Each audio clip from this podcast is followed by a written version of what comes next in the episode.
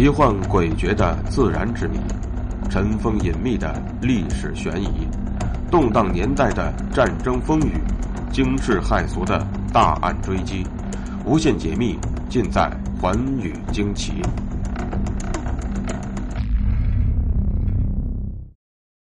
大家好，欢迎收听《寰宇惊奇》，我是东方。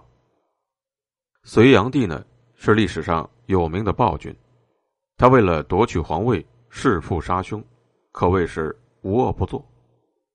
不过论功绩的话，他却给后人留下了一条贯通南北的京杭大运河。而关于隋炀帝登上皇位，关于弑兄杀父一说，尤其是弑父一说，很多的史学家存在着诸多的争论：他是否真的为了登上皇位，狠心的弑杀了自己的父亲呢？下面，就请大家跟我一起走进今天的故事。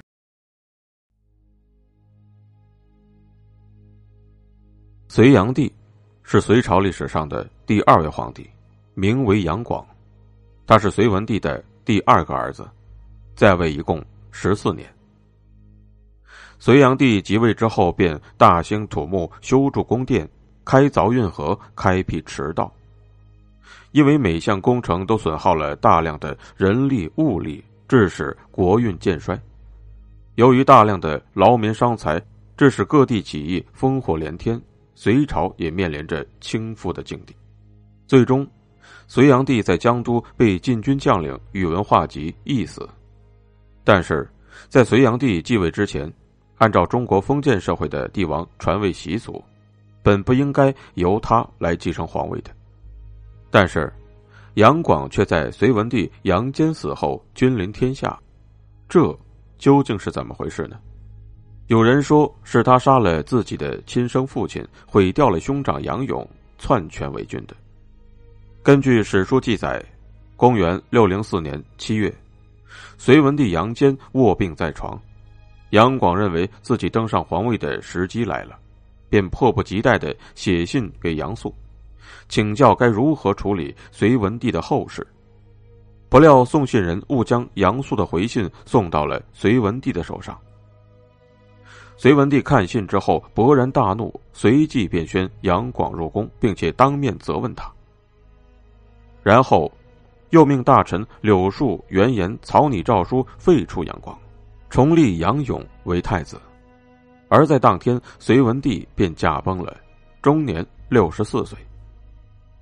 虽然历史上没有说清楚隋文帝究竟是怎么死的，但后世人们猜测很可能是杨广下的毒手。自隋文帝驾崩至今，民间一直盛传着隋炀帝弑父之说，各种小说笔记均记载了此事，史学界也大多持此观点。在《隋书·后妃列传》中，对隋文帝死前的情形是这样记载的：初。上寝疾于仁寿宫也，夫人与皇太子同侍疾，平淡出更衣，为太子所逼。夫人拒之得免，归于上所。上怪其神色有异，问其故。夫人泫然曰：“太子无礼。”上魁曰：“畜生何足负大事，独孤成误我，亦为献皇后也。”因呼兵部尚书柳树、黄门侍郎原言曰。召我儿，庶等江湖太子上曰勇也。庶言出阁为秦书契，是左仆射杨素。素以其是白太子，太子遣张衡入寝殿，遂令夫人与后宫同侍疾者，并出就别事。俄闻上崩，而未发丧也。隋书当中的此段记载，虽然未明指出隋文帝被杀一事。但实际上已给世人留下了推猜的余地，那便是隋文帝之死具有被谋杀的性质。史学家不仅引史书为直接证据，而且还考察了隋炀帝的一贯品行。据说，隋文帝死后，杨广又假传文帝遗嘱，要杨勇自尽。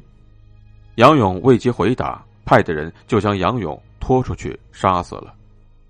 杨广既然可以公然强奸妇妃，又残忍的将自己哥哥杀死，真的是禽兽不如。那么他为何不能弑父呢？当然，也有一些史学家对隋文帝是否死于杨广之手存在疑问。根据史书记载，隋文帝从四月得病到七月病危期间，宫内的情况基本正常。他留下遗诏说：“古人有云。”知臣莫若君，知子莫若父。皇太子广，帝居上寺，仁孝著文，以其行业堪称朕治。